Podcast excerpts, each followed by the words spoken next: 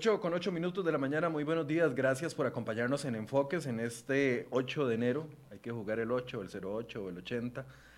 8 de enero, día de inicio de clases, como veíamos en el noticiero, ya se está dando por inaugurado este curso lectivo que definitivamente va a tener demasiadas, pero demasiados eh, retos por cumplirse desde los protocolos que establezca el Ministerio de Salud, si eventualmente se presenta algún tipo de contagio masivo en alguna escuela o colegio con respecto al tema de COVID-19, hasta poner y nivelar a los estudiantes a la altura que puedan lograr este año o en los próximos dos años eh, reconocer los contenidos que perdieron durante toda la pandemia. Es un reto enorme, ojalá que muchos estemos dispuestos a ayudar a los, a los muchachos, a los jóvenes, a los niños en este proceso de nivelación. Esto no se veía algunos hemos criticado la calidad de la educación pública, pero esta situación que se ha vivido y que vamos a vivir no se veía desde los años 80, donde tampoco se veía una crisis económica como la que estamos viviendo en este momento y eso es parte del proceso que eh, queremos analizar el día de hoy con el economista Eli Feinza. Ya habíamos empezado una conversación con varias personas la semana pasada que quiero continuar. De, hecho, aprovecho para anunciarles. Don Eli, lo invité el, el, lunes pasado, no pudimos abordar todos los temas, lo invité de nuevo el día de hoy. Y a doña Carla Cogi la habíamos invitado el miércoles pasado y no nos alcanzó el tiempo. Doña Carla va a estar nosotros, con nosotros, perdón, mañana acá en Enfoques para continuar la conversación que empezamos la semana pasada con respecto a materia de renta global. Así que los invito de una vez para el día de hoy y mañana. De hecho, les decía, la semana pasada sucedió algo que no se veía desde hace mucho tiempo y era ver a los sindicatos unidos con la clase empresarial, con la UCAEP específicamente, en un comunicado prácticamente que conjunto, pidiéndole al gobierno que detuviera por un mes, que hiciera una pausa por un mes sobre las negociaciones y los proyectos de ley que hay referentes al Fondo Monetario Internacional. Y la solicitud también se unía a otras cámaras importantes del país, como la Cámara de Industrias, y todos en un mismo sentido de pedir una pausa para analizar estos proyectos de ley que van en el sentido de negociar con el Fondo Monetario Internacional. El presidente habló el jueves, me parece, jueves o viernes, se dijo eh, se molestó, no le gustó que le pidieran más tiempo y dijo que el país no puede esperar y que hay que avanzar. A partir de ahí las voces se han escuchado en diferentes sentidos. Algunos piden avancemos, aprobemos con el Fondo Monetario Internacional una negociación, lo que sea, pero una negociación con el Fondo Monetario Internacional para tener un poquito de credibilidad. Otros dicen, no, no, no, no, señores, un momento. Tenemos que negociar con el Fondo Monetario Internacional, pero no cualquier cosa. Tiene que ser una negociación de calidad. Bueno, en ese sentido es que queremos hablar el día de hoy con Don Eli, que ayer publicó un, comentario de opinión bastante interesante y yo le voy a pedir que lo podamos analizar el día de hoy. Don Eli, buenos días, gracias por, por acompañarnos. Bueno, buenos días, Michael. Eh, buenos días a toda la audiencia de Enfoques. Muchas gracias por tenerme, por aquí nuevamente. Eh, Michael, 8 de febrero. Dijiste varias veces 8 de enero. Eh, ah, es el trauma de los eneros. Es la, es la cuesta de enero, Don Eli, que me tiene traumado. La cuesta de enero que no se ha terminado. enero que va a terminar, bueno, esperemos que se acabe antes de, de junio, de julio, por lo menos. Disculpa, será 8 de, de, febrero, efectivamente. Pero, pero juega el 08 o el 80, porque yo, todo, todo era 8 hoy. Don, e, Don Eli, ayer yo donde vi el titular de su comentario, de ahí me, digo yo, aquí está resultando o levantándose un fantasma de los que hemos hablado durante mucho tiempo, de que si es necesaria una negociación con el Fondo Monetario Internacional y que en otros países las negociaciones con el Fondo Monetario no han solucionado los problemas de fondo. Y usted decía ayer, un acuerdo con el Fondo Monetario Internacional, sí, pero, este, pero tiene usted dudas sobre esta propuesta de acuerdo. Es como cuando uno le dicen, las dietas no funcionan, no, sabe un toque. No es que las dietas no funcionan, depende de la dieta que usted haga, le puede funcionar o no le puede funcionar. Siento que con el Fondo Monetario Internacional vamos como por el mismo camino. Depende del acuerdo, puede que funcione o no funcione. Así es, Michael, definitivamente que así es. Este, yo creo que en Costa Rica lamentablemente nos hemos acostumbrado ya durante mucho tiempo a, a decir, bueno, aprobemos lo que sea, pero hay que aprobar algo. Y esa, esa mentalidad la usamos con, por ejemplo, la ley de tránsito, que fue una, las reformas a la ley de tránsito se discutieron como por 15 años, ¿verdad? Eh, y de pronto, después de 15 años, alguien decidió que, que era urgente aprobar y, y, yo hablé con varios diputados y me decían, vean, no importa, tiene un montón de defectos, pero es que urge aprobar algo. Y el urge aprobar algo era una, era una urgencia política de ellos de poder decir, aprobamos la ley de tránsito, a pesar de que una vez aprobada, empezamos a descubrir todo el montón de problemas que tenía. La gente recordará que las multas eran excesivamente altas, la sala cuarta se las trajo abajo, dijo que eran desproporcionadas, este, había un montón de, de, problemas. Pero, pero eso mismo hemos hecho con varias otras cosas, ¿verdad? Y entonces ahora hay una mentalidad en un cierto sector que yo diría de la política tradicional de este país de decir, aprobemos el acuerdo con el Fondo Monetario Internacional, no importa lo que ese acuerdo diga. Eh, eh, y, tengo que decir, hay otras dos posiciones. Una es, no necesitamos al Fondo Monetario Internacional y la otra es, sí necesitamos al Fondo Monetario, pero no con este acuerdo, sino que con un acuerdo mejor diseñado. Esta última es mi posición. Entonces, empiezo explicando por qué creo que sí necesitamos al Fondo Monetario Internacional. Eh, eh, lo primero es entender que Costa Rica como país hoy tiene un problema serio de credibilidad. Eh, no nos confundamos cuando, cuando tenemos portadas del de, National Geographic o, o, cuando la revista Nature o la revista Science habla de, la maravilla de la protección del ambiente en Costa Rica, de las políticas de descarbonización, etcétera. No confundamos eso con credibilidad frente a los mercados internacionales. En materia económica, hoy Costa Rica carece de credibilidad. Y carece de credibilidad porque llevamos 12 años eh, actuando de la manera fiscalmente más irresponsable, que fue hacer crecer el gasto público. Eh, eh, de hecho, hicimos crecer el gasto público en más de un 50% como proporción del PIB a lo largo de la última década, ¿verdad? Sin que eso se compensara con una mejora en la recaudación. y se aprobó finalmente una reforma fiscal hace dos años y lo primero que sucedió fue que se disparó el gasto eh, en algunos rubros que, que, no se debió haber disparado, ¿verdad? Entonces, eh, hoy tenemos una situación límite donde el, nivel de endeudamiento del, gobierno es eh, prácticamente insostenible, está consumiendo la mitad del el, servicio de la deuda, está consumiendo la, mitad del, presupuesto nacional, con lo cual queda muy poca plata para que el, el, gobierno haga lo que los ciudadanos demandan del gobierno, que brinde los servicios que tiene que brindar, por eso se deterioran los servicios públicos, ¿verdad? Eh, y, necesitamos definitivamente hacerle un overhaul a las finanzas públicas, pero no solo a las finanzas públicas, sino que al, al propio aparato productivo del país, porque de la mano con este desorden fiscal que hemos manejado en la última década y media, también la economía ha venido perdiendo fuelle. Eh, eh, el crecimiento económico es mucho menor, y no me refiero a la pandemia, me refiero a los últimos años antes de la pandemia, el crecimiento económico era mucho menor que en tiempos anteriores, con lo cual se nos disparó la pobreza, bueno, se nos estancó la pobreza, eh, se nos disparó el desempleo, recordemos que antes de la pandemia el desempleo ya estaba en 12,5%, ¿verdad? Em, y, y, y entonces, al no haber dinamismo en la actividad económica, cuesta mucho mejorar la recaudación. Por más que usted suba los impuestos, de hecho, cada vez que usted sube los impuestos, le quita más dinamismo a la actividad económica. Entonces, en los años 70 en Costa Rica se decía que el mejor ministro de Hacienda era una buena cosecha de café. Claro, porque en aquella época el país producía cuatro cosas, ¿verdad? Café, banano, azúcar y, carne. Este, y el café era por mucho el, el, principal producto. Bueno, hoy el principal o el mejor ministro de Hacienda que puede tener un gobierno hoy es un crecimiento económico rápido y vigoroso. Eh, entonces, las reformas tienen que ir de la mano unas de las otras. las que promueven el crecimiento económico, mayor competitividad, eh, eh, con las que promueven el orden fiscal.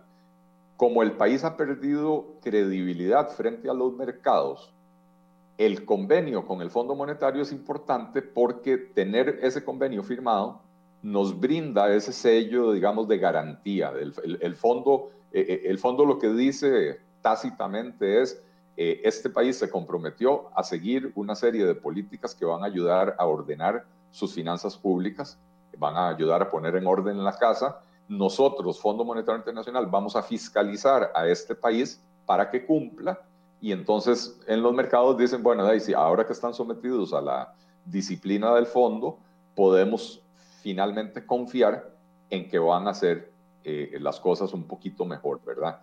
Eh, ¿Cuál es el problema? ¿Por qué un acuerdo con el Fondo Monetario sí, pero no este acuerdo?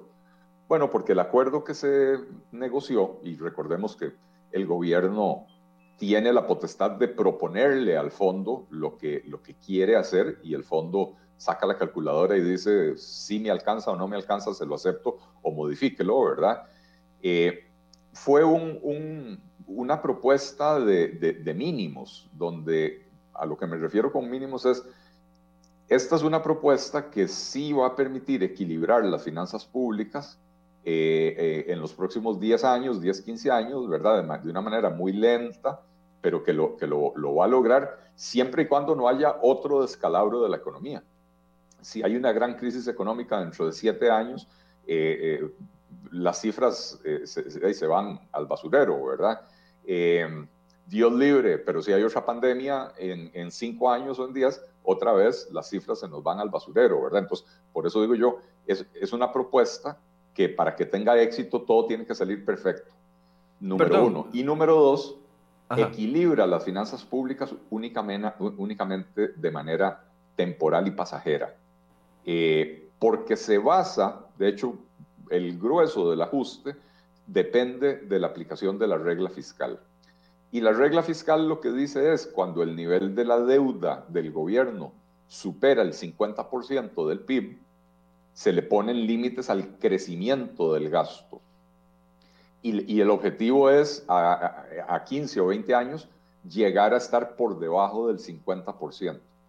el primer objetivo es llegar a estar debajo del 60%. Recordemos que este año cerramos alrededor del 68% y se espera que, perdón, el año pasado alrededor del 68% y este año se espera que cerremos alrededor del 73%. Eh, entonces, el primer objetivo es bajarlo por debajo de 60, porque por encima de 60 es donde están las mayores restricciones al crecimiento del gasto. Eh, antes de, perdón. Pero una vez que bajamos del 60 y sobre todo cuando bajamos del 50, otra vez los gobiernos quedan en libertad de empezar a hacer crecer el gasto de manera irresponsable. Y por eso digo yo, necesitamos una, un ajuste que obligue a los gobiernos a un menor gasto, aún cuando ya no tengamos la regla fiscal encima del pescuezo. Antes de entrar a ver, porque yo me imagino, ah, donde la gente lo escucha a usted decir, este acuerdo no, entonces piensan que la globalidad del acuerdo eh, no funciona y podrá que usted, puede que usted opine así o puede que no. Antes de entrar a ver los puntos específicos que usted dice de este acuerdo, este punto específico no, Quiero, quiero, bueno, primero saludar a la gente que nos está viendo, Roy Cruz, que nos acompaña, siempre es el primero en saludar, gracias eh, Roy, Tony Cubero, Fabio Arguedas, eh, don Eduardo Ramírez, gracias por acompañarnos, Eugenia Chacón, Juan López, que siempre nos acompaña, gracias a todos. Y ahorita vamos a, generar un espacio de preguntas y respuestas para las preguntas que ustedes tengan. Pero antes de eso, a ver, nos, nos han repetido y esta frase la, la hemos escuchado todos decenas y no es cientos de veces durante los últimos meses.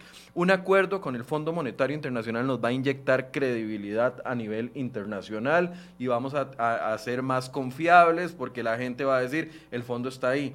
Sí, pero por otro lado, uno ve ejemplos de otros países que han negociado múltiples veces con, con, el Fondo Monetario Internacional y no han logrado salir de los huecos. Argentina, como, como usted lo mencionaba ayer en su comentario, 21 veces desde 1956 hasta el 2006 ha negociado con el Fondo Monetario Internacional. O sea, ha tenido 21 crisis donde el fondo ha llegado a supuestamente lo mismo que nos están diciendo nosotros, a hacer cambios estructurales para, para lograr darle credibilidad y de 21 veces ha fracasado.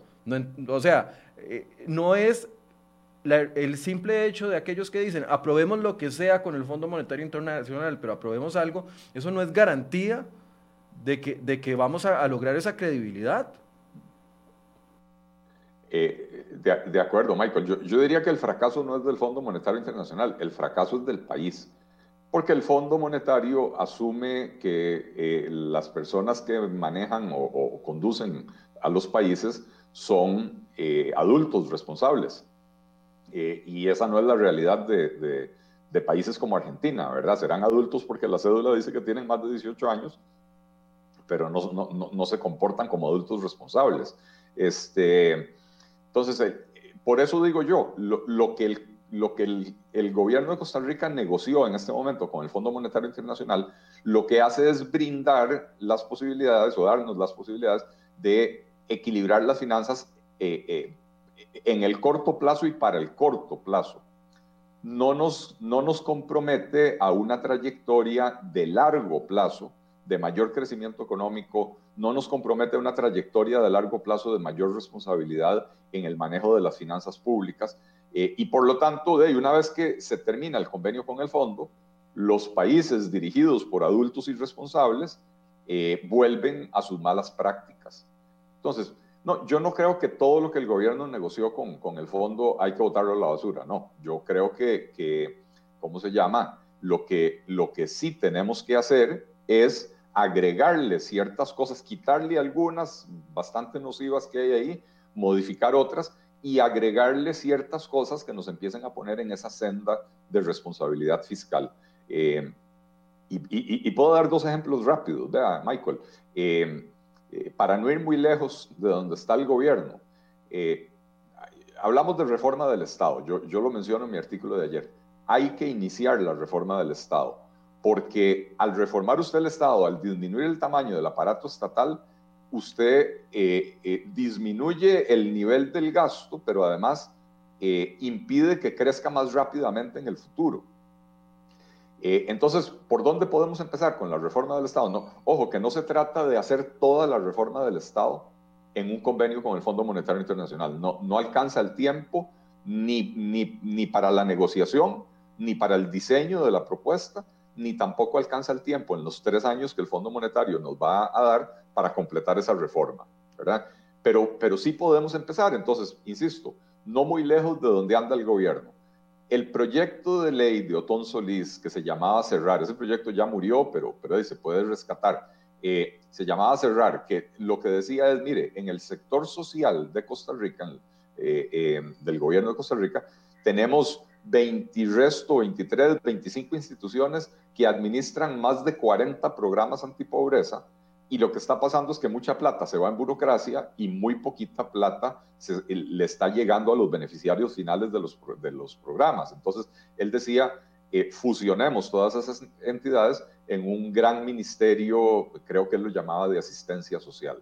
Eh, entonces, bueno, ahí tenemos un buen primer paso, ¿verdad? Eh, otro, que no es tan complicado, tenemos en Costa Rica cuatro superintendencias financieras, cada superintendente eh, se gana 10 millones de colones al mes y tiene un montón de, de, burocracia y qué sé yo. Fusionemos las, las superintendencias en una sola, ¿verdad? Una, una sola superintendencia de, de mercados financieros que, que, que, supervise seguros y bancos y, valores y todo, ¿verdad? Eh, eh, en Estados Unidos tienen que es un país mucho más grande, tienen una Securities and Exchange Commission, ¿verdad? Y esa supervisa todo el sistema financiero, que insisto es muchísimo más grande, no, no tienen una, una superintendencia para cada tipo de negocio financiero. Ahí tiene usted dos ejemplos de cosas que se podrían hacer, ¿verdad? Una que viene del riñón del PAC. El propio, el propio fundador del partido PAC, que está en el gobierno, es el proponente de ese proyecto de ley. Eh, eh, eh y, la otra es una cuestión que tal vez el público en general no lo, no lo percibe porque no son instituciones con las que el público normalmente trata, eh, su GEVAL, su JEF, su PEN, su GESE, ¿verdad? Eh, son entidades con las que tratan los, los, eh, las empresas financieras directamente, ¿verdad? pero tenemos un desperdicio de recursos fenomenal ahí, ¿verdad? Eh, así por el estilo, también podemos seguir hablando toda la hora de diferentes propuestas para hacer que el aparato estatal sea más pequeño y más eficiente. Eh, pero bueno, eso no, eso no es lo que quiere hacer este gobierno. Pero, a ver, de la propuesta que, que, está actualmente nos dicen, el discurso oficial es solamente una pequeña, par, una pequeña parte va enfocada en impuestos y una gran parte, creo que tres punto algo, de, la propuesta enfocada en en tema de reducción de gasto. Ese es el discurso que el gobierno ha sostenido. Ellos dicen, cumplimos la tarea con la reducción de gasto. Pero para entrar en concreto, porque no sé, hoy hay mucha gente reclamándole, Don Eli, entre los comentarios, de que usted es el mismo PAC, dicen eh, varios de los comentarios, que usted representa al Partido Acción Ciudadana. No sé por qué hoy están opinando eso. Pero para entrar en concreto, de la propuesta que hay actualmente, que hay que quitarle renta global, que, hay que quitarle a esa propuesta que, no es conveniente. Yo he enfocado en renta global por el garrotazo que va a hacer a los salarios de, de, los, de las personas que trabajan. Pero, ¿qué, opina usted de, esta propuesta original? ¿Por qué no o qué no tiene que ir de esta propuesta? Eh, renta global como concepto sí, la propuesta del gobierno no, porque la propuesta del gobierno es un simple garrotazo disfrazado de renta global. De hecho, ya el gobierno presentó el viernes un texto sustitutivo a su propia propuesta después de los reclamos de los diputados. Ahora, con el texto sustitutivo lo que hicieron fue dejar todavía más claro que el único objetivo no es simplificar el esquema tributario, que eso, es lo que se lograría con renta global, eh, que el objetivo no es simplificar el, esquema tributario, sino que el objetivo es garrotear a la gente a mansalva, eh, a punta de impuestos.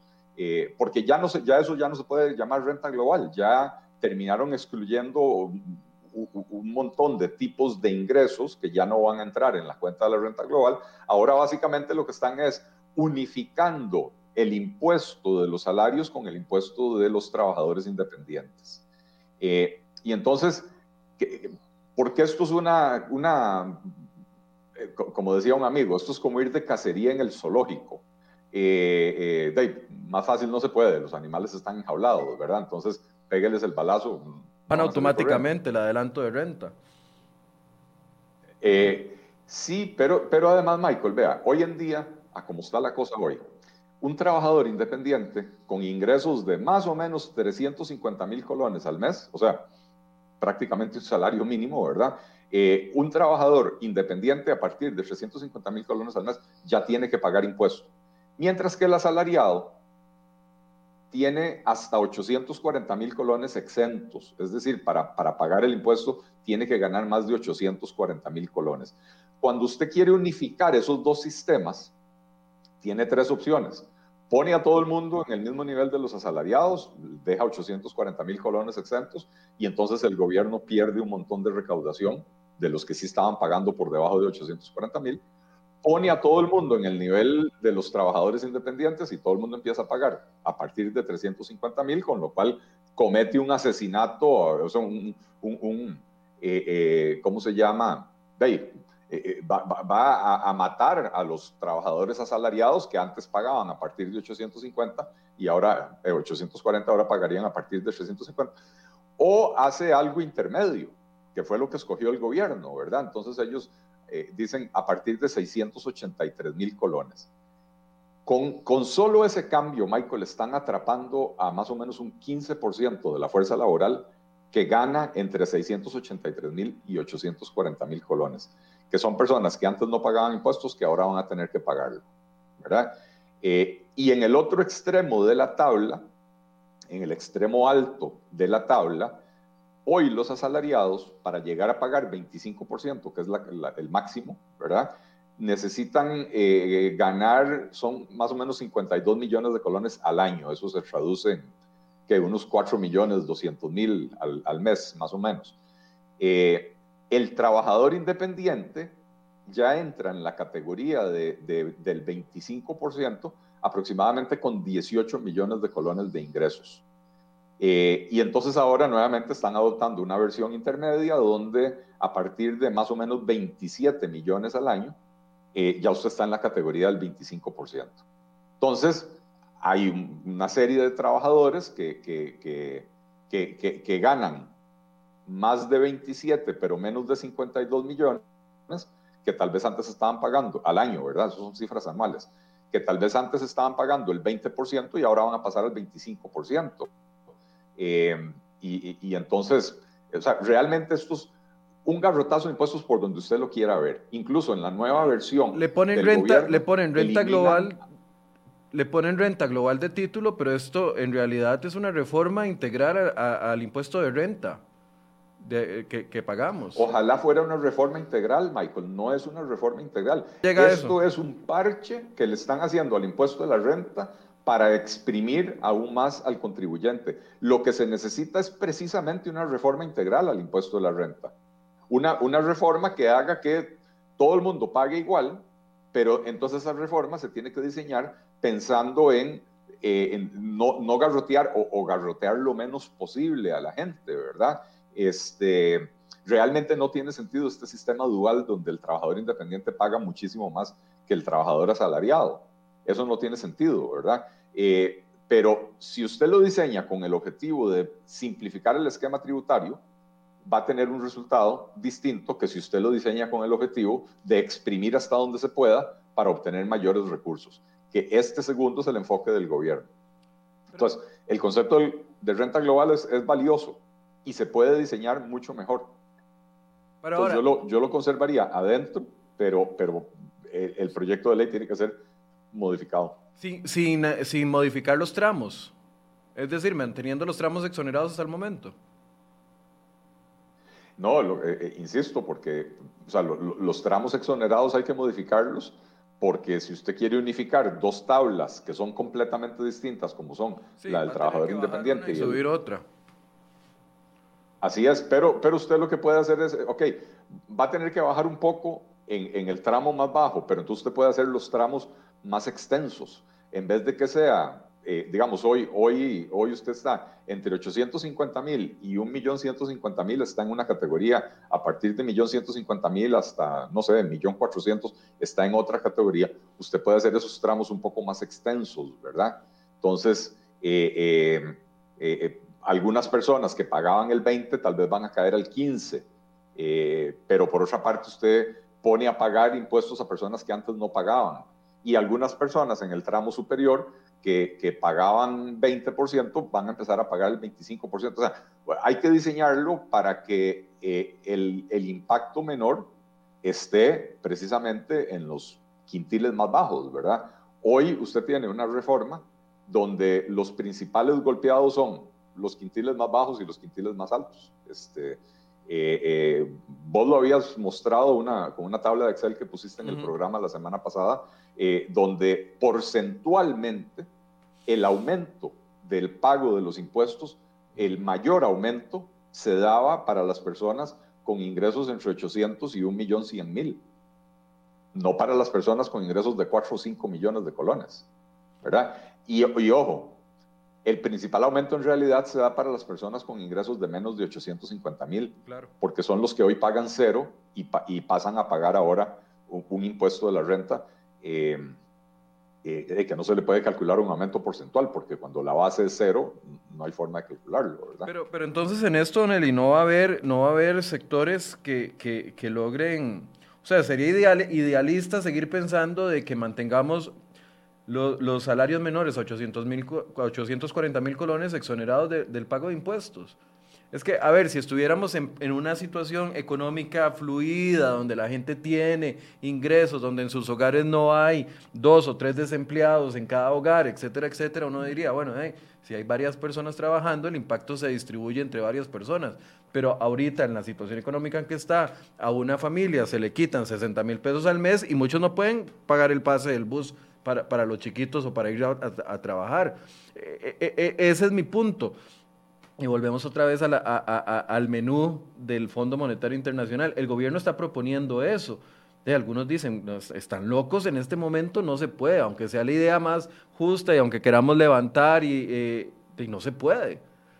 O, hay que renunciar a eso y decir, de, sí, hay, hay, que tocar salarios, no hay, no hay de otra no, no, es un buen momento para hacer una reforma de esas, pero también hay que decir, Michael, nunca es un buen momento para hacer una reforma de impuestos, porque lamentablemente, aunque, aunque el objetivo de la reforma sea simplificar y bajar los impuestos, siempre va a haber gente afectada, siempre va a haber gente que va a pagar más que antes, gente que no pagaba, que ahora tiene que pagar, etc. Eh, sin embargo, digamos, yo, yo he hecho una propuesta que la hice hace más de dos años públicamente, está en un artículo que publiqué y, y todo lo demás donde decía, mire, en Costa Rica hay 110 impuestos. Eh, en realidad más, hay, como 140 impuestos en Costa Rica, eh, pero hay cinco de ellos que son los responsables de más del 90 o de alrededor del 90% de la recaudación. Entonces, eliminemos 90 o 100 impuestos, concentrémonos en los impuestos que sí recaudan, pero entonces reformémoslos para simplificarlos, ¿verdad? Y en la simplificación sí hay que eliminar un montón de exoneraciones que, que ¿cómo se llama? Ya en Costa Rica hay más de 130, 140 impuestos, pero hay más de 1.200, 1200 exoneraciones, ¿verdad? Eh, y entonces lo que tenemos es un sistema donde hay muchos impuestos que pagan relativamente muy poca gente y entonces son con tasas muy altas, pero además muy complejos, muy difíciles de pagar. Simplifíquelo, elimine la mayoría de esos impuestos y los que sí hay que dejar, amplíe la base, es decir, elimine las exoneraciones, eh, no, no, la totalidad de ellas, pero elimine buena parte de esas exoneraciones, eh, y eso le va a permitir bajar las tasas de los impuestos. Y entonces ahí usted hace que el golpe sea menor. De, hecho, eh, si usted baja las tasas de los impuestos, para, para la mayoría de la gente eso va a significar un menor pago de impuestos a cambio de que más gente va a estar pagando los impuestos y eso compensa la recaudación. no, es el, no es el enfoque que le dio el gobierno, ¿verdad? Sí, sí, y, a ver, es que conforme uno va escuchando todos los días los titulares de los diferentes medios y ve el despilfarro, y, voy a poner solo el ejemplo de, Recope eh, y el secretismo que existe alrededor de esa convención colectiva, pero es que a mí me parece increíble, por ejemplo, que el ministro de Seguridad vaya a rogar a la Asamblea Legislativa que le devuelvan parte del presupuesto que le recortaron el año pasado de 15.550 millones para cosas que uno pensaría, bueno, hay que confiar en, si, es la palabra del ministro bajo juramento, uno tiene que confiar en eso y está diciendo que se van a ver afectados los policías, que va a haber cierre de, delegaciones policiales, de que no va a haber, eh, van a andar con chalecos antibalas vencidos, etcétera, etcétera. Y por otro lado uno escucha la convención colectiva de Recope en un año cuesta 19 mil millones. O sea, es muy difícil vender e, e, esa iniciativa de que paguemos solidariamente más,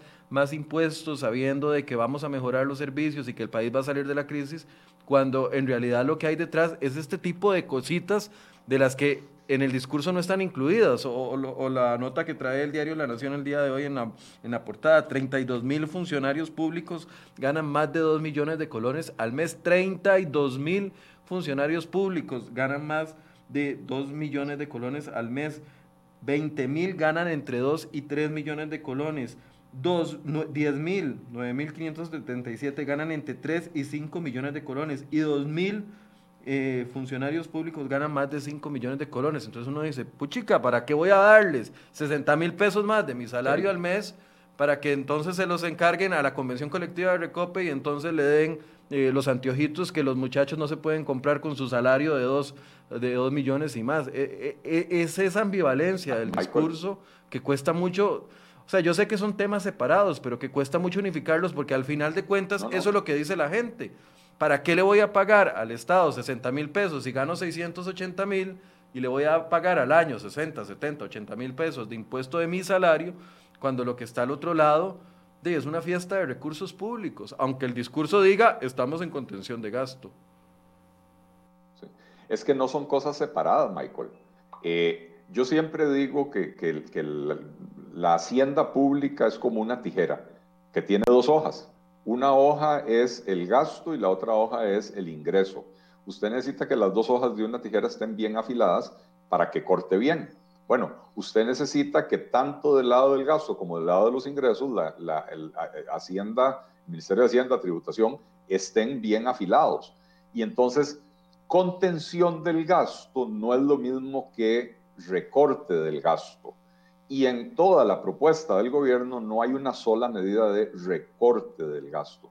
¿Qué quiere decir contención? Contención quiere decir, vamos a hacer que el gasto crezca, pero no tan rápidamente como antes. Pero ojo, vamos a hacer que el gasto siga creciendo, nada más que un poquito menos, crece menos que de, lo que crecía antes.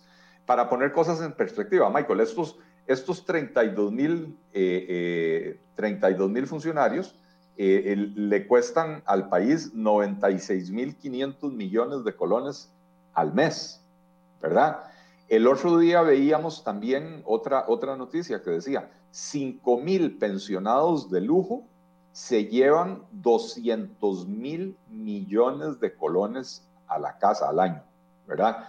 5 mil eh, ex funcionarios, 5 mil pensionados de lujo se llevan 200 mil millones de colones.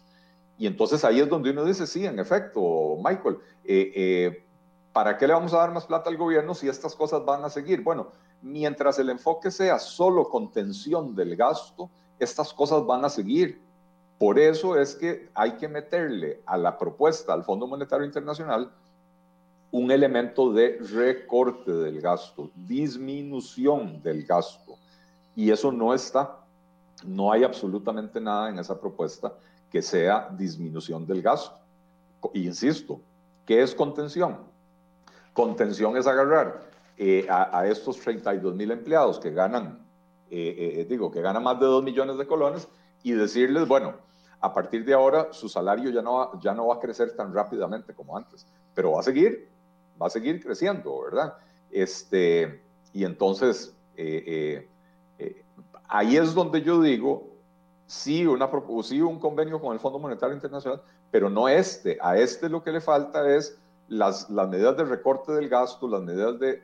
Y, ojo, la única forma de recortar el gasto eh, eh, eh, en salarios es haciendo una reforma del Estado, porque usted no puede disminuirle el salario a una persona. La sala cuarta ha sido muy clara que justo o no justo, lo que ya usted se está ganando, ya, ya no, no hay derecho a disminuírselo, ¿verdad? Pero si usted dice, ok, yo tengo Ministerio de Economía, Ministerio de, Planificación Económica, Ministerio de Hacienda, usted dice, voy a fusionar esos tres ministerios en uno solo que se llame Secretaría de Economía o lo que sea. Y esa Secretaría de Economía va a tener un departamento de tributación o un, departamento de Hacienda Pública, un departamento de planificación y estudios económicos y un departamento de fomento económico pero entonces ya no tiene tres ministros, ahora tiene un ministro. Ya no tiene tres departamentos legales, ahora tiene uno. Ya no tiene tres departamentos de proveeduría, ahora tiene uno, ¿verdad? Entonces ahí se empieza a dar la disminución del gasto. Pero también simultáneamente, y para mí es todavía más importante, cuando usted, por ejemplo, fusiona esas tres entidades, eh, se le facilita el tema de la coordinación de la política económica porque hoy tenemos el problema que lo hemos visto, ¿verdad? Pilar Garrido, ministra de Planificación, fue nombrada coordinadora del equipo económico. Eh, Pilar Garrido sale hace unos tres meses y dice, tres, cuatro meses, y dice, eh, estamos eh, a punto de eliminar la regulación del precio del arroz. Y entonces a sus espaldas se va la ministra de Economía, se reúne con el ministro de Agricultura, firman un decreto que se lo mandan al presidente, el presidente firma el decreto reafirmando la regulación de los precios del arroz. Y entonces a la coordinadora del equipo económico se la bailaron espantosamente, ¿verdad? Entonces, cuando usted tenga una sola Secretaría de, Economía en el país que maneje todo el, todo el tema económico del gobierno, se acabaron esos problemas. Hay, hay, una, hay, hay un solo ministro o ministra que es el responsable de la conducción de la política económica del gobierno. Se acabaron las contradicciones. Entonces, va a mejorar la formulación de la política pública. Ok, ok, Don para, para, ir cayendo en concreto, entonces, renta global sí, pero ajustado. Sí, pero overjoleado, más que ajustado. Ok, overjoleado. Reforma, reforma del Estado que no está, debería de incluirse. Así es. Empleo público, sí. Empleo público sí, siempre y cuando, eh, ojo, ah, y este es importantísimo, que no digan hay que aprobar cualquier cosa de empleo público que se llame empleo público, no. Esa es la eh, otra. ¿Verdad? Empleo público donde los, actuales funcionarios que tienen salarios bajos se, se, mantengan en el esquema actual, donde siguen acumulando pluses hasta que lleguen a alcanzar el nivel del salario global de su categoría. Eh, si se les permite pasarse automáticamente, como pretenden algunos diputados, eh, eh, que en los primeros seis meses se pasen de su esquema actual al nuevo sistema de salario global, vamos a tener un, se, nos va a disparar el gasto público en alrededor de 32 mil millones de colones por año, por varios años, ¿verdad? entonces, eso hay que impedirlo, hay que impedir la celebración de nuevas convenciones colectivas, porque Ahora dicen, no, no, vamos a permitir convenciones colectivas, pero que no, eh, eh, que, no les brinden incentivos económicos a los funcionarios. De ahí no, Michael, pero si usted en la convención colectiva para pone... son las convenciones eh, colectivas, además. Bueno, pero es que usted puede poner cosas que no representan un aumento de salario del funcionario, pero que representan un enorme costo para la sociedad costarricense. Si usted pone, vamos a pagarle el dentista a todos, a todos nuestros funcionarios, listo, no le dio un aumento de salario, pero ya ese funcionario no tiene que sacar de su bolsillo para ir al dentista porque la institución se lo paga. Entonces es el equivalente de un aumento de salario. O usted puede agarrar y decir, mire, vamos a darle a todos los funcionarios de esta institución 60 días de vacaciones, eh, dos meses de vacaciones. Entonces no les aumentó el salario, pero de ganan lo mismo y solo trabajan 10 meses al año en vez de trabajar 11 meses y medio al año, ¿verdad? Y entonces para la institución es mucho más caro, porque la institución va a necesitar contratar más gente para, para, para que tenga durante todo el año eh, una fuerza laboral estable, ¿verdad? Claro. Eh, entonces, importantísimo eso. Igual, bueno, hoy traíamos, aprovecho para hacer el anuncio para los que quieren ponerse al día qué está pasando con convenciones colectivas. Hoy en la portada de Cere Hoy traemos eh, una radiografía de convenciones colectivas hecha por nuestro compañero Gerardo Ruiz y en este momento estamos berreando porque se está ocultando la información de lo que se está negociando con Recope. Pero hay otras 13, 13 que se están renegociando en este momento y tampoco sabemos qué se está renegociando y si nos va a costar más dinero o no al, al, país. Solo hago este anuncio por si quieren entrar a ver cuáles son, para que se asusten, porque hay instituciones que tienen mucho, mucho músculo y puede que se estén negociando cosas que, que uno no sabe. Es, e, es, aquí donde vuelvo al asunto. Con reforma del Estado sí se podría hacer un recorte de gasto. Con ley de empleo público va a ser solamente contención. Es decir, con ley de empleo público, estos 1.942 funcionarios que ganan más de 5 millones se van a seguir ganando los más de 5 millones. Estos 10 mil que se ganan entre 3 y 5 millones se lo van a seguir ganando. Y los 20 mil que se ganan entre 2 y 3 millones se lo van a seguir ganando. Y los 101 mil que ganan entre 1 y 2 millones se lo van a seguir ganando. O sea, ley de empleo público lo que no, no, no, va, no va a atacar el, problema real que igual vamos a tener que seguir depositando. Es que esta cifra a mí me impresiona. 335 mil millones al mes. Al mes en pago de esos salarios. Michael, el, el, lo de empleo público es importantísimo. O sea, vos tenés razón en que esto no va a recortar el gasto, eh, lo va a contener, pero lo de empleo público es importantísimo porque eh, en el tema del gasto hay, hay dos dimensiones que uno tiene que, que medir. Uno es el nivel del gasto comparado con los ingresos, ¿verdad? Y ahí en Costa Rica estamos mal. El otro, o sea, básicamente para ponerlo en, en, términos sencillos, somos una familia que nos gastamos un millón de colones al mes, pero que tenemos ingresos por 500 mil. Eso es Costa Rica hoy, ¿verdad? el, el otro, la otra dimensión que uno tiene que analizar es cuánto crece el gasto versus cuánto crece el ingreso. Es decir, resulta que yo estoy gastando un millón y me ingresa medio millón, pero el próximo año yo voy a estar gastando un millón doscientos mil y mis ingresos apenas van a subir a 525 mil, empeoré mi situación. Y eso es un problema muy serio. Bueno, esa es la razón por la cual se desequilibraron las finanzas públicas en Costa Rica, porque el gasto público empezó a crecer y a crecer muchísimo más rápido de lo que crecen los ingresos. Entonces, empleo público es vital porque es importantísimo eliminar esa o, quitar esa, esa tasa de crecimiento que trae el, el, gasto en salarios. Entonces ahí no hay recorte y no hay recorte posible, no nos engañemos. Insisto, la sala cuarta ha dicho, los salarios de los funcionarios, con todos sus pluses, son un derecho adquirido. Lo que no es un derecho adquirido es que esos salarios tengan que crecer todos los años 5, 7 o 9% gracias a los pluses, eh, cuando la inflación es del 0, 1 o 2%.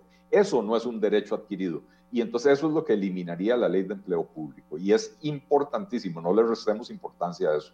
a pesar, insisto, yo no le resto importancia. de que no representa recorte. Es que yo no le resto importancia, lo que quiero decir es que la gente tampoco se tiene que engañar y pensar que con una ley de empleo público se van a acabar estos, estos, estas situaciones que nos están desangrando las finanzas. O sea, ya eso es una bronca que tenemos y como bien usted dice, no se puede deshacer. Pero con la ley de empleo público no es que mañana el, el, el y voy a, seguir con el mismo ejemplo, el periodista de Recope que se echa 3 millones al mes por estar sentado en la oficina de Recope respondiendo y enviando comunicados de prensa, no quiere decir que el, otro mes va a dejar de recibir eh, eh, su salario. O sea, eso ya tampoco es que la gente no se puede dejar engañar de decir, bueno, con empleo público está solucionado el tema de, de, de, los sobrepagos o de, o de los altos salarios dentro del, em, dentro del empleo público. Eso no va a suceder. Es importante, por supuesto, pero no soluciona el problema de fondo. Por eso le decía, para solucionar el problema de fondo hay que entrar a algo mayor, que sea una reforma del Estado que logre esa unificación de instituciones, reducir la planilla. Ocupamos 330 mil empleados públicos en este país, no sé. Bueno, yo, yo he dicho, Michael, eh, y lo sostengo, que el problema del, del, del Estado no es la cantidad de funcionarios que tiene es precisamente el esquema de remuneración de los empleados. Yo, ¿por qué lo digo? Porque para, para uno, uno busca comparaciones con otros países para ver quién está mejor, quién está peor, de quién podemos aprender buenas lecciones, ¿verdad? Entonces, cuando uno compara a Costa Rica con los países de la, de la OCDE, ¿verdad? Organización a la que, a la que ahora estamos a punto de, ingresar, eh, y en la OCDE están las economías más desarrolladas del mundo. Eh, solo en los últimos años han, han, permitido el ingreso de países como México y Colombia y Costa Rica, pero, pero la gran mayoría de los países que están en la OCDE son países europeos, Estados Unidos, Canadá, Australia, eh, algunos de los de Asia, Japón, etcétera, ¿verdad? Eh, comparado con los países de la OCDE, el tamaño de la planilla del gobierno de Costa Rica no es grande. Eh, nosotros tenemos alrededor de un 13 a un 15% del empleo total o de la fuerza laboral empleada en el sector público. Eh, hay países en la OCDE que tienen 25, 30 o hasta 40%. Eh, también hay países, ¿verdad? Como, como Japón y si no me equivoco, Inglaterra o Gran Bretaña, que andan por el 10, 11, 12%, un poco por debajo de nosotros. Pero, pero nosotros estamos en cantidad de funcionarios en el tercio inferior de la tabla. A pesar de eso, el costo de la planilla de Costa Rica es el más alto de toda la OCDE. Costa Rica le dedica un 50% de la recaudación o de, de, los ingresos del gobierno al pago de la planilla. Este, y, el promedio de los países de la OCDE es 25%, es exactamente la mitad. Entonces, ahí es donde está el problema. Y por lo tanto, Michael, yo, yo no creo que hay que despedir funcionarios masivamente, cosa que tampoco en un momento de crisis es, sería muy sensato, ¿verdad? Porque eh, sería alimentar el desempleo. Lo que yo sí creo es que el esquema de remuneraciones del empleo público tiene que ponerse bajo control. Eh, ¿Perderán el empleo algunas personas? Sí, sí, sí, no, no, tampoco puedo decir que no, porque si yo fusiono tres ministerios en uno, eh, o como en el caso de la ley Cerrar de Otón Solís, si yo fusiono 23 entidades en una sola, eh, va a haber un montón de funcionarios administrativos, de departamentos legales, de proveedurías, que ya no van a ser necesarios. Pero los funcionarios de, de las áreas sustantivas, eh, eso sí que van a, van, a, van a mantener su trabajo porque no queremos con la reforma del Estado cortarle al Estado o al gobierno la posibilidad de dar servicios. No, al contrario, lo que queremos es que use mejor los recursos para que pueda brindar mejores servicios públicos, ¿verdad? Pero entonces no se trata de, despedir empleados, se trata de poner bajo control eh, el esquema de remuneraciones. Por eso es que la ley de empleo público es vital, es de, pero de la mayor suficiente. No es suficiente porque es solo contención del gasto. Necesitamos la reforma para hacer el recorte. Voy a hacer un recorrido por los otros eh, proyectos de ley que van enmarcados en este tema del FMI para que me dé una opinión, Don Eli. Ley de impuesto especial sobre los premios de lotería. Eh, Michael, eso, vea, en este país eso, eso no genera mucho, eh, lo que hace es restarle atractivo a, la lotería, entonces con eso van a afectar a los programas sociales que la lotería financia, pero además con, la, con el prurito de que hay un monopolio de la lotería que lo tiene la Junta de Protección Social, eh, con este tipo de cosas lo que están haciendo es fomentando un mercado negro. Entonces el gobierno de la mano con ese impuesto presenta un proyecto para prohibir las otras loterías, los tiempos. Todo el mundo sabe que los tiempos son ilegales. ¿verdad? Todo el mundo sabe a dónde venden lotería informal y la policía lo sabe y todo el mundo lo compra y todo. Tienen rótulos, 85, pago 85, pago 95. Ahí por mi casa hay como, como tres ventas de, de panameña. Vos, vos, caminás por el centro de San José y, y, en todas las esquinas, ves, pago 80, pago 80 veces, ¿verdad? Este, entonces, lo que, lo que se va a fomentar con eso es un mercado negro de lotería. Eso no le va a funcionar, o sea, no van a recaudar lo que pretenden recaudar porque la gente va a abandonar la lotería tradicional en favor de otros juegos de azar eh, eh, informales. Ok, eh, el otro proyecto que anda por ahí es la ley de reducción de beneficios fiscales, que es el de tema de exoneraciones, que ahí va incluido eliminar la exoneración al salario escolar de los empleados públicos, entre otros. Bueno, yo creo lo, lo de eliminar la, exoneración del salario escolar es una cuestión de justicia, ¿verdad? Es un salario adicional que ellos reciben, un catorceavo salario, eh, que es un beneficio que nadie en el sector privado tiene eh, y, no, no, hay ninguna eh, justificación, ninguna razón para que, eso, para que eso siga estando exonerado. Ok, la otra es impuesto a casas de lujo, que ya hemos hablado de ese, de ese tema que, es un impuesto rápidamente, es un impuesto muy grosero porque de hecho está duplicando la tasa del impuesto territorial para las viviendas, digamos, las de menor valor dentro del rango de los que tendrían que pagar, ¿verdad? Y recordemos que este es un impuesto que no grava eh, la fuente de los ingresos. Y entonces puede haber, puede haber personas o familias con propiedades valiosas porque las heredaron, pero que no generan el flujo de caja necesario para pagar ese impuesto. Entonces, es un impuesto terriblemente grosero, eh, eh, disfrazado de justicia social, pero tampoco va a lograr lo que ellos creen que va a lograr. Ojo, que ellos, las proyecciones de ellos es que, que, con esto se va a recaudar, ahora no recuerdo, Michael, si, si vos tenés la cifra, que, que, que, con este impuesto se va a recaudar algo así como 12 veces más de lo que se recauda con el actual impuesto a las viviendas de lujo.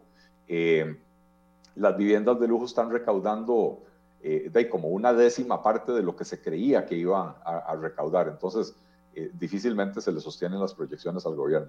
Sí, no, recuerdo la cifra, ahorita la, la, busco. Quedan dos que también han sido bastante cuestionados. La ley de aporte solidario temporal sobre las utilidades de las empresas, que ya los bancos no están de acuerdo con, con eso. Eh, algunos de las instituciones más bien hay que estarles inyectando plata. O sea, yo no sé qué, qué nos va a dar Habdeba de sus ganancias para, para solucionar la crisis fiscal, si más bien hay que estarle inyectando plata, iba incluido CNP, etcétera, etcétera, y la venta de cartera de, de CONAPE, que todavía no está presentado el proyecto de ley. Eh. Es el único proyecto de ley de que se anunció de que iba dentro de la negociación y el gobierno no lo ha presentado aún en la Asamblea Legislativa. Sí. Eh, el, el, del el aporte solidario, qué nombre más espantoso pero el del aporte solidario de las empresas públicas eh, es un proyecto que hay que analizar con, con cuidado. Eh, en principio, Michael, yo estoy de acuerdo si, el Estado, o sea, yo no estoy de acuerdo con que el Estado tenga empresas, pero si las tiene, eh, las empresas deberían de pagar dividendos a, su dueño. ¿Y quién es el dueño de ahí? Es el Estado, ¿verdad? El problema es que la forma en que está establecida la legislación en Costa Rica, por ejemplo, las empresas de servicios públicos, eh, el ICE, AIA, SPH, etcétera, ¿verdad? La ley de ARECEP, la ley reguladora de los servicios públicos, dice que esas empresas no generan utilidad. El modelo de regulación, que es un modelo del servicio al costo, lo que hace es analizar la estructura de costos de la empresa y entonces se dice, ok, usted tiene costos de 100 eh, y vende 50 unidades, entonces cada una la tiene que vender a dos colones para cubrir sus costos. Pero le voy a dar un margen, digamos, en vez de que le venda a dos colones, lo va a vender a dos colones 10 para que usted genere un margen, pero no es una utilidad, es un margen para reinvertir en el negocio. ¿Por qué? Porque todos los años hay nuevos usuarios, la población está creciendo, porque eh, en acueductos hay, hay todavía muchísimas zonas que no tienen alcantarillado, entonces todo eso hay que financiarlo, ¿verdad? Y entonces, si usted le quita esa plata, ese excedente a las empresas de servicios públicos, lo que va a provocar es un aumento de tarifas, porque las empresas van a tener que solicitarle al ARECEP que le aumente las tarifas para poder hacer las inversiones. Entonces, esto es un impuesto solapado. Es un impuesto solapado que, en, vez de, en vez de cobrárselo directamente al usuario, se le va a decir a las empresas de servicios públicos, suban sus tarifas, eh, eh, aprieten ustedes a sus, a sus clientes, pero la plata es para el gobierno. Eh, y en el caso de, de, de las empresas en competencia, los bancos, por ejemplo, el INS, de ahí las utilidades de las empresas son lo, lo, que se utiliza para recapitalizar y, que, y poder hacer que las carteras de crédito crezcan. Yo creo que ahí sí se puede cobrar algo, eh, porque no toda la utilidad se va a, esto, ¿verdad? Buena parte de la utilidad de los bancos termina depositada en, bonos del gobierno, etcétera, ¿verdad? Entonces yo creo que de ahí sí puede salir un poco de, de, dinero. Lo que sí, y, creo que el proyecto no lo toca Michael, es, eh, no, no voy a asegurar que no lo toca porque no, no, no me lo he leído, pero no se ha hablado de esto, que a mí me parece que es una barbaridad, es que entidades que dependen del presupuesto, es decir, entidades que dependen de las transferencias que les hace el Ministerio de Hacienda, em, esas, esas entidades que tengan un superávit a final de año y que en vez de devolverlo a la caja única, lo inviertan en bonos del gobierno, porque entonces eso, eso debería de, esa práctica hay que prohibirla, hay que eliminarla, porque ¿qué quiere decir esto? Quiere decir que con nuestros impuestos se les da plata a instituciones como el PANI o eh, eh, el INDER o las universidades públicas lo hacen también. Las propias universidades públicas. Con, con el dinero de nuestros impuestos se les da la plata. No ejecutan la totalidad y entonces ponen la plata en bonos del gobierno y entonces el gobierno tiene que pagarles intereses por la plata que el gobierno les dio y ellos no ejecutaron eso hay que diseñarlo con cuidado porque eh, eh, eso hay que diseñarlo con cuidado porque hay entidades que, por supuesto tienen inversiones que llevan que, que, se, que, se, hacen a lo largo de varios años, ¿verdad? Eh, si usted va a, construir un aeropuerto, de ahí, no se construye en un año, ¿verdad? Entonces, aviación civil, por ejemplo, puede ser que tenga un superávit a final de año, pero que ese superávit no sea por mala ejecución, sino porque el, el proyecto va, eh, eh, ¿cómo se llama? Lleva varios años y entonces ese superávit ya está comprometido con el desarrollo de ese proyecto. como lo que pasa con las cosas de interés social con el, con el Ministerio de Vivienda, por ejemplo. Que decían, no son superávits porque son proyectos a dos o tres años que, que están desarrollándose y que, que, usted puede aparecer en números como superávit, pero son dineros comprometidos. Eh, de, de, acuerdo. Pero eso, eso incluso se puede manejar por, por medio de la caja única. Eh, eh, si son dineros que están comprometidos, en vez de tener que pagarles interés, o sea, en vez de que Hacienda le pague intereses a Aviación Civil por tener bonos de Hacienda, la plata se debería depositar en, en, en la caja única, en una cuenta a nombre de, de, de, Aviación Civil, para que entonces se sepa, ok, esa plata es de Aviación Civil, pero está depositada ahí en la caja única. Es más, si Aviación Civil al final del 2021 tiene 800 eh, eh, millones de dólares y, y, en el 2022 solo va a usar 200 millones de dólares, los otros 600, el de Hacienda debería poder jinetearlos siempre que le garantice al Ministerio, perdón, a, Aviación Civil, que se los va a dar cuando Aviación Civil los necesita de acuerdo a su plan de inversiones. Sí, sí, el problema es que aquí algunos juegan como el, como el, como el roco, voy a decirlo popularmente, el roco de 40 años mantenido que vive en la casa de la mamá, le pide ayuda para mantenerse y cuando iba haciendo un ahorro y cuando la mamá necesita, le cobra los intereses, no, ni siquiera le da el ahorro, le, le, da la plata, pero le cobra intereses sobre lo que la mamá o el papá le dieron durante un montón de tiempo. Eso es lo que hacen muchas instituciones, básicamente. Don Eli, entonces, para caer en concreto... Qué triste. ¿Ah? No, qué triste que le digan roco a alguien de 40, ya cuando uno supera los 50, eso golpea muy fuerte. Me lo dije a mí mismo, don Eli, tranquilo, no lo tome personal. Ni se tome personal algunos de los comentarios del día de hoy. Vea, entonces, para ir cayendo en concreto, eh, a esta negociación con el FMI le falta una reforma del Estado y ajustes en los proyectos que ya están para que golpeen menos a la gente en los que son proyectos de materia de impuestos. Es así la conclusión, si me equivoco me dicen. Eh, no, no, esa, es la conclusión. Y, sí explicar que, a ver, no podemos pretender que se haga la reforma integral del Estado eh, y, menos en, el plazo de cuatro meses que queda para, para aprobar esto, ¿verdad? Yo por eso hablaba de, o sea, de, dar primeros pasos. El proyecto de ley cerrar de Otón Solís, o ahora hay un proyecto similar que lo presentó el diputado Eric eh, eh, Rodríguez Steller. Agarró el mismo proyecto de Otón y lo, y lo cambió.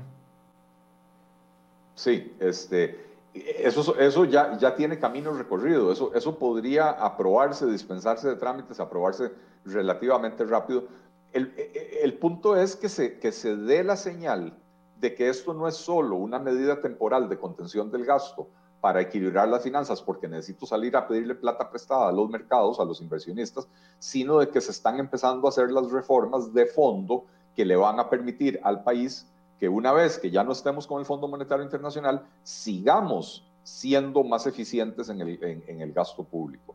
Entonces, no se trata de pretender completar la reforma del Estado en los próximos cuatro meses. No, se trata de que se incluyan elementos de reforma del Estado y que, permitan recorte del gasto en, entre los proyectos que van como parte del paquete del Fondo Monetario Internacional.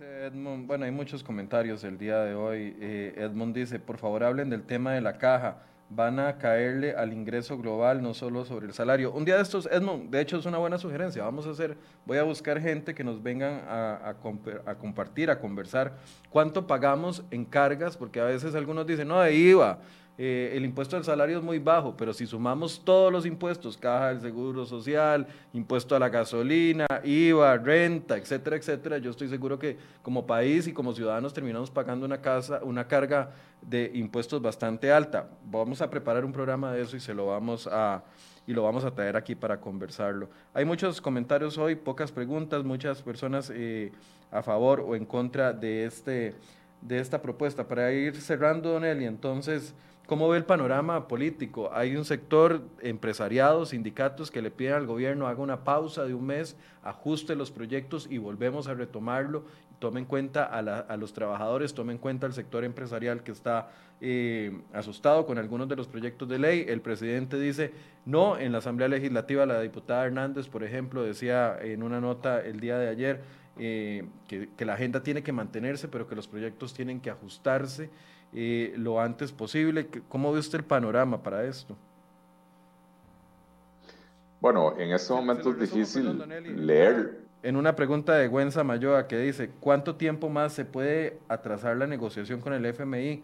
Costa Rica, Costa Rica tendría más opciones viables. Eh, bueno, la, pregunta de cuánto tiempo más se puede atrasar la negociación con el, con el FMI es, es, complicada, ¿verdad? Eh, el gobierno ya se comprometió con el Fondo Monetario de que, de que en cinco meses iban a tener aprobado eh, eh, aquí en Costa Rica los compromisos que Costa Rica asume ante el Fondo Monetario Internacional.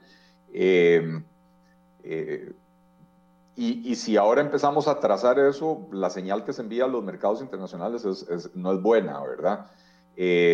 Sin embargo, si, si se le va al Fondo Monetario y se le dice, mira, vamos a presentar una propuesta más ambiciosa, más grande, donde vamos a incluir eh, eh, reforma del Estado, recorte del gasto, eh, y vamos a modificar estos impuestos para que no sean, para que no, no afecten tanto a la población, creo que, que, que, es posible conseguir por ahí el espacio. Pero, pero yo creo que deberíamos de hacernos a la idea de que, de que sí, que el plazo que tenemos es ese, no tanto por el Fondo Monetario Internacional como por las señales que le estamos mandando a los mercados internacionales. No nos olvidemos que este año el gobierno necesita financiar aproximadamente un 13,5% del PIB. Eh, de ahí eso viene siendo más o menos unos 9, 10 mil millones de dólares entre el déficit fiscal y, y, los, y las amortizaciones a la deuda que ya tenemos se va esa cantidad, entre 9 y 10 mil millones de dólares. y es un montón de plata. El Fondo Monetario nos estaría dando 1.750 a lo largo de tres años. O sea que en realidad lo que nos van a dar son 500, 600 millones al año, ¿verdad? este, eh, entonces todavía necesitamos este año financiar otros 9.000 o 9.500 millones eh, y es mucha plata. Por lo tanto, los mercados internacionales son importantes, ¿verdad? Em, e, e, el entorno es complicado, eh, en parte es complicado porque el gobierno una vez más negoció con el Fondo Monetario sin incluir a representantes de la oposición, sin incluir a los diputados. Los diputados se enteran por primera vez de los compromisos que asumió el gobierno una vez que el gobierno asumió los compromisos. Entonces, como ellos no tuvieron participación en la elaboración de la propuesta, no la sienten como propia y, y es normal y es lógico que los diputados vayan a querer hacer ajustes, como los que sugiere doña Silvia, ¿verdad? Eh, y algunos diputados simple y sencillamente se van a oponer. Este, eh, creo que la, la, propuesta de UCAEP con, con, la ANEP y con la, la, mesa, la mesa esta de diálogo del, de la Asamblea de Trabajadores del, del, Banco Popular me parece que es absolutamente insensata. Eh, eso de suspendamos por un mes para ponernos de acuerdo, no señores, ya eso pasó. Eh, ahora, el, momento, o sea, el lugar donde hay que ponerse de acuerdo es en la Asamblea Legislativa y ahí es donde se tienen que enfocar las, las negociaciones. Ya hubo diálogo nacional, ya hubo mesas de diálogo de la Asamblea de Trabajadores del Banco Popular. De ninguna de las dos salieron los elementos para una reforma integral como la que se necesita hacer. Eh, y un mes más, lo único que va a hacer es atrasar las cosas, no, no nos va a permitir solucionarlas. Entonces, creo que es en la Asamblea Legislativa donde hay que concentrar el esfuerzo de avanzar, pero avanzar hacia el mejor acuerdo posible y no simplemente avanzar con la propuesta del gobierno porque, eh, eh, porque no es la mejor, definitivamente, que, necesita eh, ser modificada y mejorada significativamente. Muchas gracias, Don Eli. muchas gracias a vos, Michael, por, por tenerme. Este, gracias a toda la audiencia. Y bueno, ahí estoy a las órdenes, eh, a las órdenes incluso de los que no entienden nada de nada y, dicen que, yo soy del PAC. Nunca he sido del PAC y nunca seré del PAC y, creo que las críticas que hago lo demuestran, ¿verdad? Pero, pero bueno, ¿saben? Yo, yo entiendo que cuando uno está en estas lides eh, se expone a ataques que, tienen otros fines, tienen otros fines. Ese, ese, ataque de querer identificarme a mí con el PAC. Eh, yo creo que la misma gente del PAC eh, lo, alimenta para eh, eh, cuando, cuando ven a un rival, un rival formidable que, que, tienen que, minimizar. Y la, mejor, la mejor estrategia es hagámoslo aparecer como uno de los nuestros para que la gente no confíe en él. Bien, gracias, Tonelli. Buenos días. A vos. Y muchas gracias a ustedes por su compañía. Bueno, hay muchísimos comentarios el día de hoy. Algunos eh, no me dan chance de, leerlos. Eh, muchas son opiniones a favor o en contra del acuerdo con el Fondo Monetario Internacional. Por supuesto que vamos a eh, seguirle la pista a lo que vaya sucediendo en los próximos días con los proyectos de ley. Ya dijo el Ejecutivo que no los va a suspender. Bueno, entonces vamos a ver qué, qué estrategia va a implementar, si es que tiene alguna estrategia para convencer a la mayoría de diputados. Recordemos que estos proyectos de ley casi que todos necesitan al menos 38 votos para aprobarse y en este momento el ambiente está un poco complicado a nivel interno. Les decía, particularmente esta semana, el presidente finalmente va a dar, bueno, vamos a ver si lo hace. Dice que va a dar cuentas por el caso UPAT el, el, próximo miércoles y que está dispuesto a responder todas las preguntas, que va a ir al plenario. Vamos a ver, porque esto va a generar definitivamente fricciones entre eh, los sectores de oposición y, por supuesto, eh, del gobierno que tiene que negociar de una u otra forma algunos de estos proyectos. Vamos a ver si la oposición genera algún tipo de músculo y le dice al gobierno, señores, esto sí, esto no, y tiene que incluir esto. Vamos a ver si lo hace va a meterse a reforma del Estado, por lo menos algo parcial, va a unificar algunas, van a, van a lograr unificar algún tipo de, de, instituciones para eliminar gasto. Vamos a ver eh, esa, esa situación que se va a dar en los próximos días. Gracias por su compañía. Les recuerdo que mañana vamos a hablar con doña Carla Cogi. Ustedes la vieron la semana pasada hablando sobre el tema de renta global. Nos dio una amplia explicación muy técnica, pero muy entendible de cómo va a funcionar el nuevo impuesto si es que se aprueba. Y vamos a ver mañana el tema de las deducciones y también el tema de casas de lujo, que también nos quedaron algunos temas pendientes. Eh, muchas gracias por su compañía. Muy buenos días.